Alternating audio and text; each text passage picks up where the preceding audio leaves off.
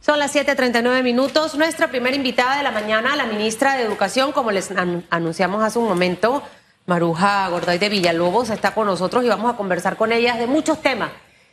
Eh, estuve en Colón, ya veo las bandas que están practicando. Luego, cuando estuve acá en la ciudad de Panamá, por el área de La Cresta específicamente, también ayer no sé qué hubo, pero sé que hubo algo porque ahí estaban los chicos con sus tambores redoblantes y demás.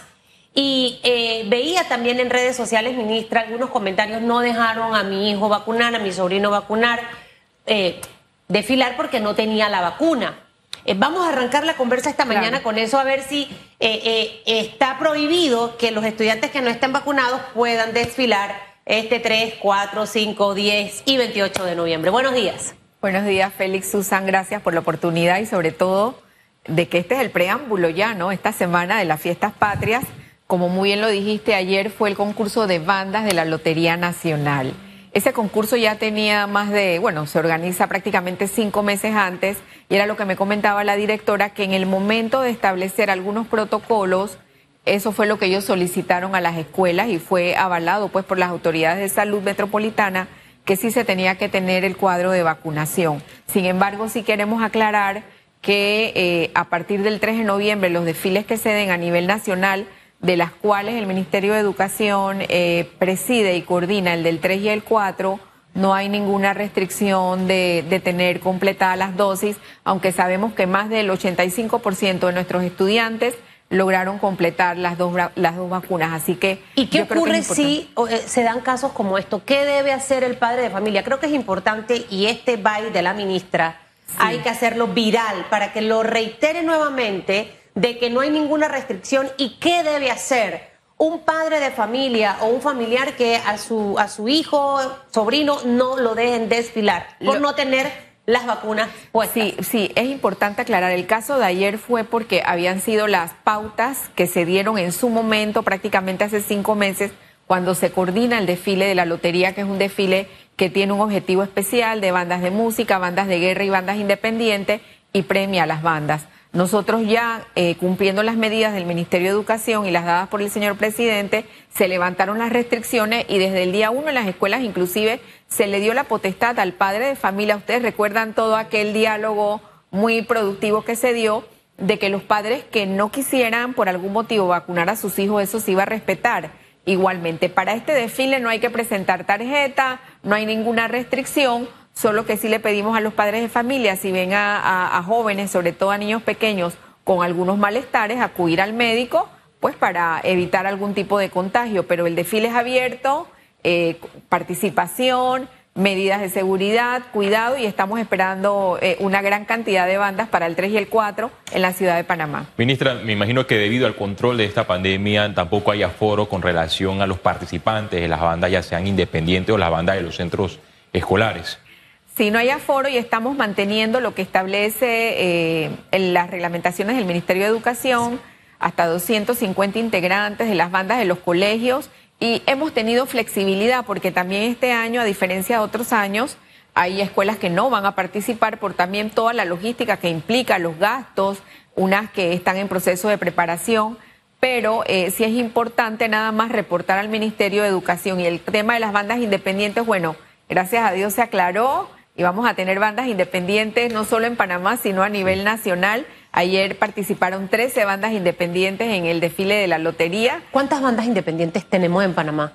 Eh, yo sé que son más de 70, porque eh, yo he atendido algunas federaciones, unas tienen 32, otras 28, y lo bueno es que vamos, durante el mes de noviembre debemos estar sacando un decreto ejecutivo, esto lo está impulsando el señor vicepresidente y hay que reconocerlo, él es un patrocinador, le encanta, creo que pertenece a una banda en sus momentos libres, y estamos impulsando con los presidentes de las federaciones, eh, reglamentar a través de un decreto ejecutivo para luego llevar una ley ya la existencia y la constitución de las bandas independientes, también como parte de ese género que aporta musicalmente a la cultura. Y, eso es bueno. Bueno, es parte. El, fin de semana en Colón, una amiga, ella muy, muy jocosa, colonense, me dice: Susan, tú eras guaripola. Creo que esa es la palabra que usan en Colón. Y yo cuando escuchaba eso de Guaripola, Félix, yo decía, Guaripola viene como el guaro. O sea, ¿qué? Y Guaripola en Colón es la chica que lleva el palo este adelante. El bastón mayor. El bastón mayor. Entonces yo decía, pero ¿qué es esto de Guaripola? ¿De dónde sa-?" Y la verdad que el tema de las bandas independientes eh, eh, eh, le, da, le da un sabor a los desfiles. O sea, en Boquete yo el 28, el carrito, ahí abajo en el maletero y viendo las bandas independientes. Vamos a tener en algún momento al- algún espacio específicamente para eso porque las bandas independientes son las últimas que están en los desfiles y a veces uno, sabe, el cansancio, el sol no puede aguantárselo. Y también allí, ministra, para que nos aclare, porque las bandas independientes estaban solicitando mover el 28 para el 27, creo que era la cosa así. Al final también eso cómo quedó.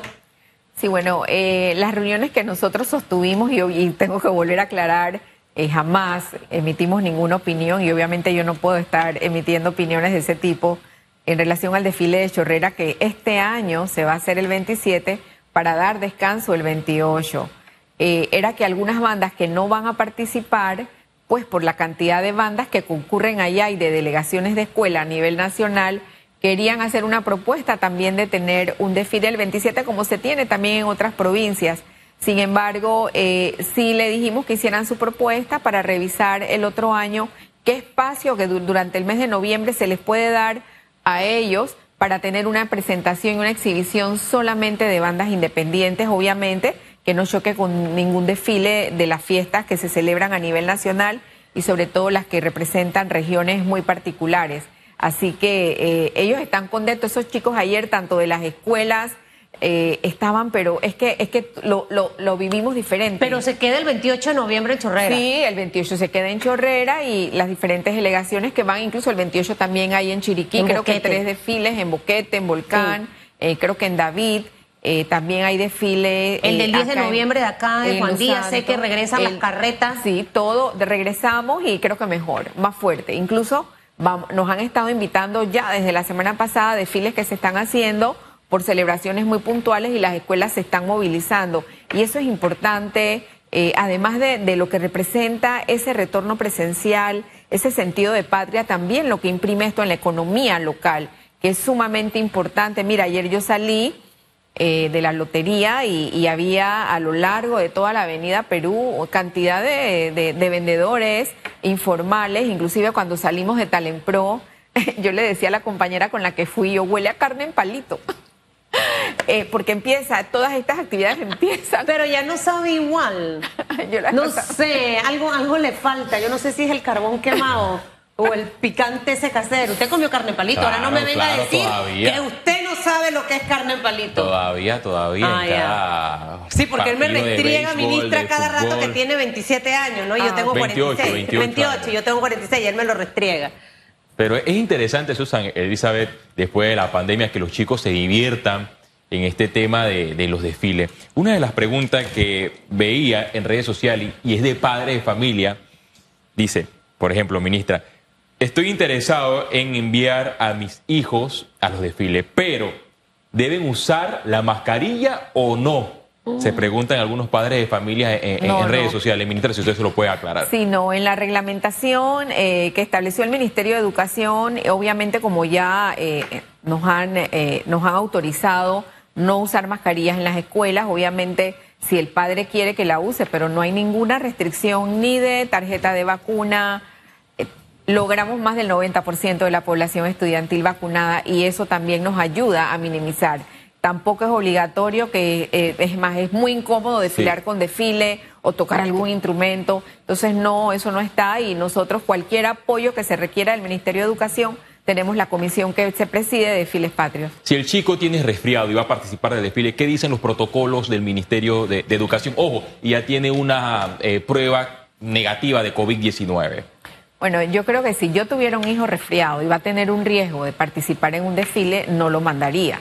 Creo que eso ya es un poco de sentido común y de cuidar también a nuestros hijos. Sabemos que los chicos adolescentes o los más grandes, bueno, ellos van a desfilar porque ellos quieren estar y se puede controlar, pero toda persona que tenga la sintomatología que pudiera tener COVID tiene que cumplir con el protocolo de hacerse el hisopado y obviamente evitarnos un contagio eh, que está bastante controlado, está controlado del todo, gracias a Dios.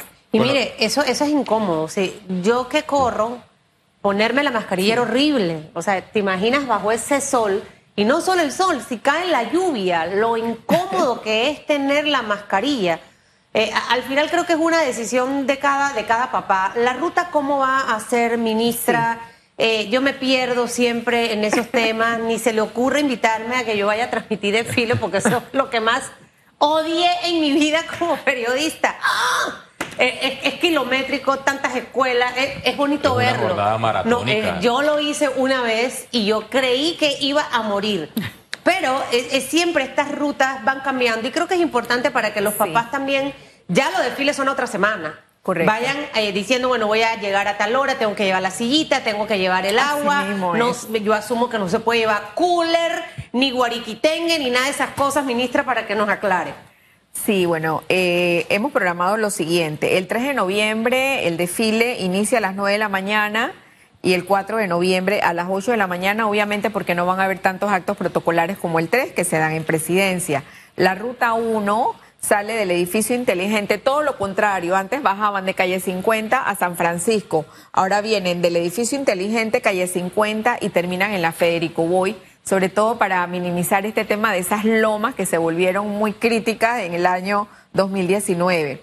La tarima eh, presidencial va a estar frente a Novi, eh, frente a Plaza New York, donde va a estar eh, una sede del sistema de protección civil, una estación y el centro de operaciones. Y la ruta 2 sale de la Plaza 5 de Mayo, baja por el Mercado San Felipe Meri, entra, eh, entra por la Avenida Balboa y termina en calle 30, un poquito antes de Parque Urraca. Sí es importante resaltar. Y uno empieza, el del, el del 3 empieza. A las 9. A las 9 y el del 4 a las 8. A las 8. Ustedes saben que es la hora en que estamos citados. Posiblemente siempre puede haber de 30 a 40 minutos de atraso, pero la idea es eh, que se pueda disfrutar y que no terminemos tan tarde.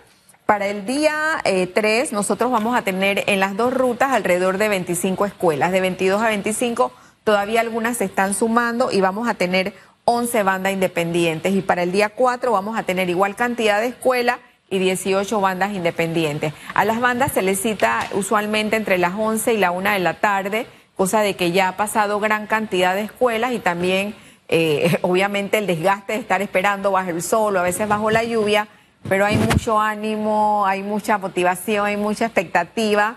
Y lo vimos ayer, ayer vimos una probadita de eso que vamos a tener el 3 y el 4 y todo lo que se va a dar a nivel nacional. Ministra, y qué bueno que la coordinación ya esté perfecta, ya nos acercamos a estos días de celebración de fiestas patrias. Pero adelantemos, por ejemplo, con relación al año escolar para el próximo año 2023. Ya se habla de una fecha del 6 de marzo. ¿Esta es la fecha ya plasmada o puede haber un cambio en el transcurso de las semanas?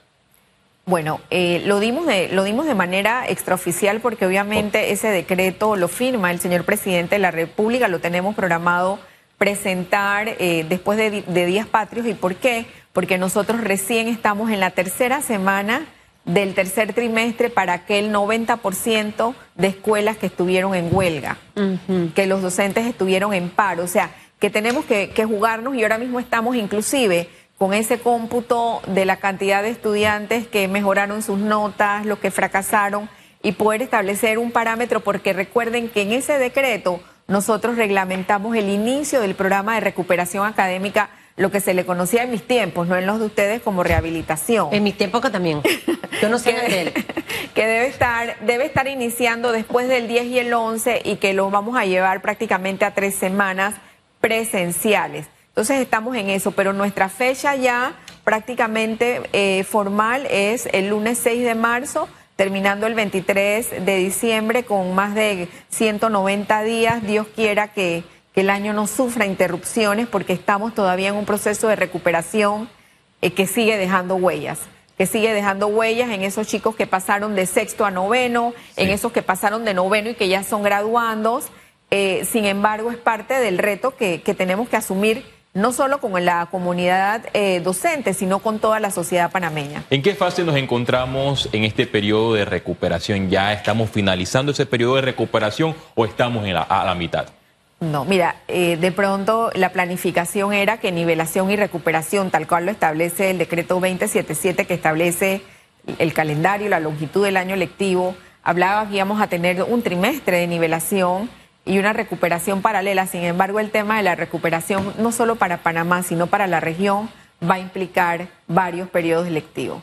¿Cómo? Eh, sí, esto no es un tema de que yo entro y recupero un año y entro y recupero el otro, sino eh, es el tema de poder establecer las bases necesarias de comprensión lectora, de matemática, de contenido, para poder eh, ir irse promoviendo a los diferentes grados y cumplir con esos esenciales. Yo no hablo de mínimos, sino de básicos que se requiere y que obviamente nos está costando mucho el tema de la matemática, el tema del español. Hemos visto también eh, que se nos dispararon eh, las bajas calificaciones en inglés, pero estamos trabajando con muchos, muchos recursos que se han generado no solo del Ministerio de Educación, sino de ONG, de universidades que nos están apoyando y sobre todo de comunidades educativas que tienen mucha creatividad de hacer reforzamiento los sábados. Yo les pongo el caso de Ayudinga, yo estuve con Joel Batista de Ayudinga y me voy a hacer la voy a hacer el anuncio. Él estuvo trabajando con una N cantidad de estudiantes reforzando para eh, los exámenes preliminares de la Universidad Tecnológica y de la Universidad de Panamá en lo que es ciencias matemáticas, todas las áreas científicas, y el 94% de los estudiantes que él apoyó pasaron sus exámenes de ingreso. O sea, que ese, apoyo, ese, ese periodo de reforzamiento debe seguir, seguirse dando para poder garantizar, eh, minimizar esos baches que se dieron durante la pandemia. Ahora, los baches ya forman parte de nuestra historia. Lo que necesitamos entender es cómo están los muchachos. O sea, eh, sé que eh, las pruebas PISA están ahí ya, o sea, eso ya está casi a la vuelta de la esquina. Y, sabemos las deficiencias nuestras. Estamos hablando de la lectura comprensiva, del tema de las matemáticas. O sea, ¿qué ha visto, ministra? Y esto es un mensaje en realidad para todo ese cuerpo de docentes que está gremiado y que a veces algunos gremios toman decisiones incorrectas, al menos de mi punto de vista, porque hemos afectado a muchos niños, niñas y jóvenes. Eh, y usted lo decía muy bien, el que estaba en kinder, que entró en pandemia y que ahora ya está pasando a un tercer grado y que definitivamente eh, las relaciones interpersonales las necesitamos en nuestra vida. Eh, ¿Cuál ha sido como, como ese balance en realidad de estos, de estos dos años en materia educativa, del conocimiento de nuestros estudiantes y los, los resultados de las pruebas PISA? Sí, mira, es importante aclararle al país, que obviamente este es un programa visto a nivel nacional, el resultado de las pruebas PISA los vamos a tener en diciembre de 2023. Nosotros aplicamos la prueba, nos correspondía hacerla en julio y por el tema de la huelga se pasa para el mes de agosto. Estamos en la recopilación y la tabulación de datos para mandarlo al organismo internacional. Ya las pruebas se lograron sí, captar. 6.300 pruebas entre el sector particular y oficial para estudiantes de 15 años. Importante y obviamente este año eh, se agregaron competencias de creatividad y resoluciones de problemas. Yo creo que es importante eh, tener claro que nosotros a través de la plataforma Esther y de una serie de recursos que se han generado pudiéramos tener, y yo lo voy a decir así, la esperanza de poder mejorar nuestra puntuación. Sin embargo, muchos países se retiraron de la prueba por lo que esto puede implicar en los resultados en el año 2023 para cualquier sistema educativo. Pero sí quiero decirles que el señor presidente dijo, hay que evaluarse, yo hice la consulta por el impacto también que puede tener, sin embargo, lo que no se evalúa, no se mejora, no se mide. Y, entendiendo de que no vamos a salir guau, creo que esa es una realidad que tenemos que asumir y, parte de ese resultado fue producto del tema de pandemia, los los paros, la, la, secuela que teníamos. Todo, todo eso. Pero ahora, ¿cómo estamos en este momento? O sea, ¿cuáles serían las deficiencias, ministra, de nuestros estudiantes en este, en este momento y que creo que sería bueno porque muchas escuelas van a terminar su año 2022 y los papás pudieran empezar a reforzar. Uno sabe cuando tienes un hijo y va, no es bueno en matemática, vamos a buscar a Yudinga, tienen una página en YouTube. Eh, Plataforma Esther. Eh, eh, exacto, hay, hay, hay un montón de opciones en este momento. El tema es inglés, me voy con esto. El tema es español, me voy con esto. Aprovechar el verano para que los estudiantes regresen más fuertes. Así que, ¿cuáles serían esas materias en donde tenemos reforzar? nuestras materias que arrojó el sistema de calificaciones el primer trimestre, porque estamos ya cerrando eh, el registro del segundo, siguen siendo español y matemáticas. Y obviamente cuando entramos ya en secundaria, en, en premedia o media, entra el tema de la matemática, biología, física, a veces tecnología.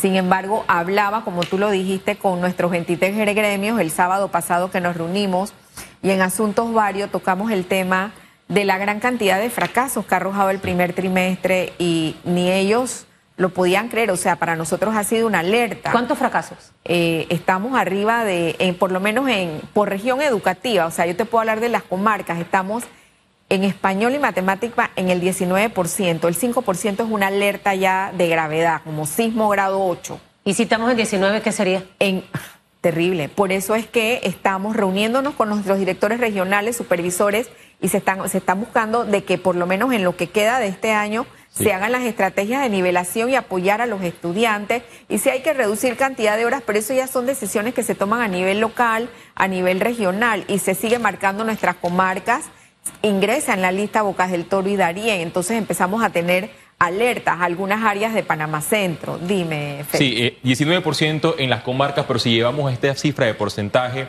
a, nivel nacional, ¿en cuánto estaría aproximadamente? No, eso, eso no lo puedo decir porque causaría confusión.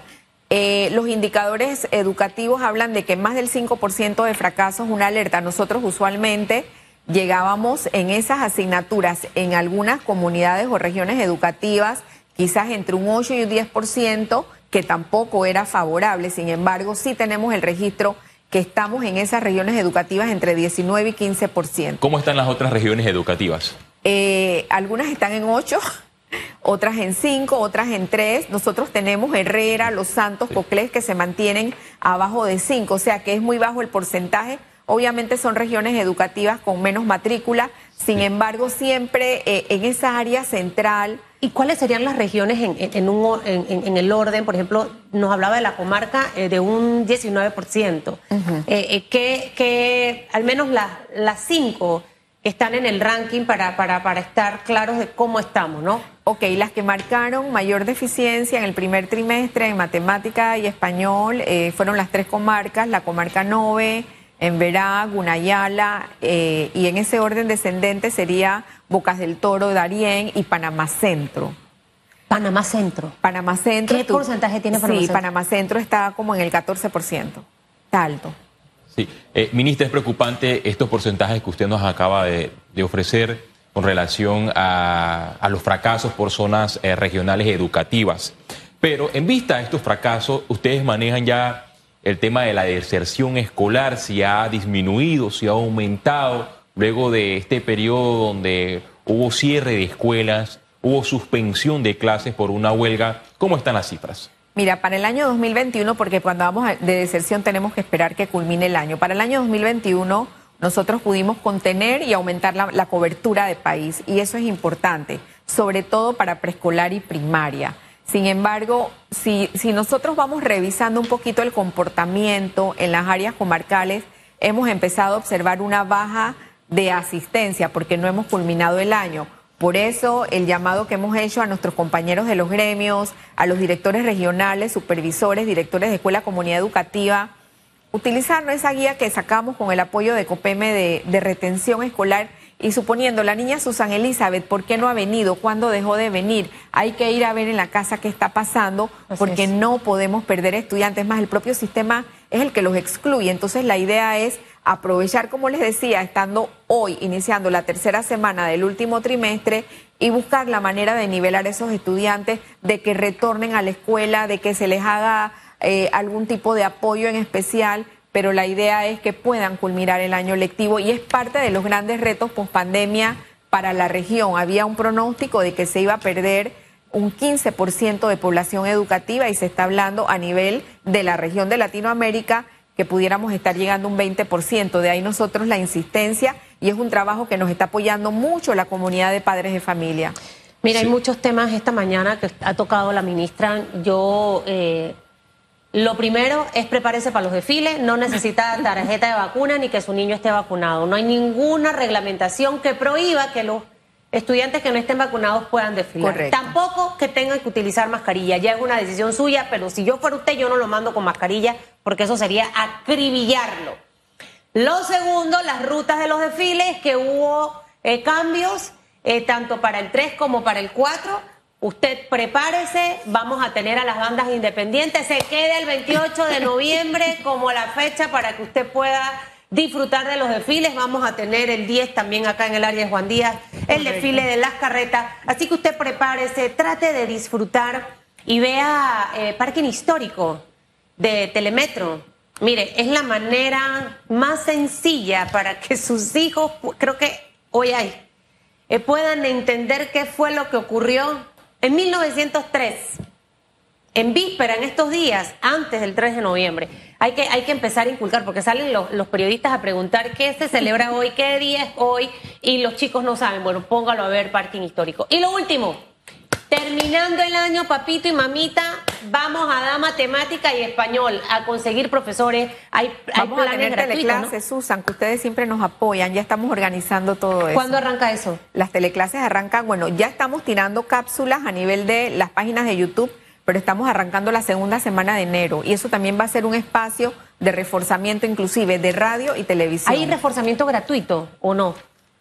Eh, en alguna escuela que, usted sepa que, recibe los estudiantes. Hay escuelas, que, hay... escuelas que van a tener algún tipo de actividad de apoyo, inclusive vamos a tener veranos recreativos también, vamos a tener veranos STEAM, o sea, vamos a tratar también de generar una serie de actividades para aprovechar ese tiempo rico que no tuvimos los últimos dos veranos, pero el tema de reforzamiento se va a estar publicando. Los estudiantes graduando tengo que aprovechar. Ya hicimos el convenio con ocho universidades particulares. Se registran en las plataformas del Ministerio de Educación y tienen ya el apoyo de reforzamiento para sus ingresos a la Universidad de Panamá. Oiga, qué bueno eso. Mire, hay que apoyar a los muchachos. Eh, conozco un chico que se quedó dos veces en el colegio, profesora. Y em, creo que sus papás eran un poco duros y yo me lo llevé un fin de semana para la playa, amigo de Luca. El chico se va en enero con una beca argentina para estudiar piloto de aviación. Yo le dije, métete, busca en YouTube, busca a alguien que te haga ver que la matemática es divertida. Y ahí está el muchacho. A veces nosotros los padres somos los que llevamos a los chicos al fracaso por decirle, tú no puedes, tú eres bruto, tú no sirves para... No haga eso. Todo lo contrario, agarre ahorita y diga, mira, voy a, gastar 30 dólares, 40 dólares con este profesor para que te venga a dar clase, para que tú arranques en el 2023 en bomba. Eso es lo que nos toca hacer a nosotros como papás. Así que eso es súper importante. No hay que matarle los sueños a nadie. Ministra, que le vaya bien. ¿Usted fue tutera? No. Ni tú en, la banda tampoco. En esa época había Oye, usted habla mínimo que... Eh, ¿Qué poco usted me habla, ministra? ¿Cuántos años tiene usted? 60. No, pero sé que está bien, en su época viva tutera, déjese de cosas.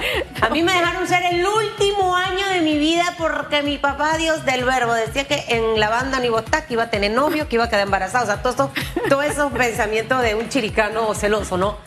Pero esa es una experiencia bonita. Usted tocó la flauta, ¿no? Caja chica, caja chica que ah, parecía a una, No, pero yo, yo recuerdo como que yo vi unas imágenes que usted estaba... no. No, no, no, no. Ah, ah era Hugo. Era Hugo. caja chica. Hugo, que está aquí, ¿eh? Todos los días viene, ministra. Todos los días viene.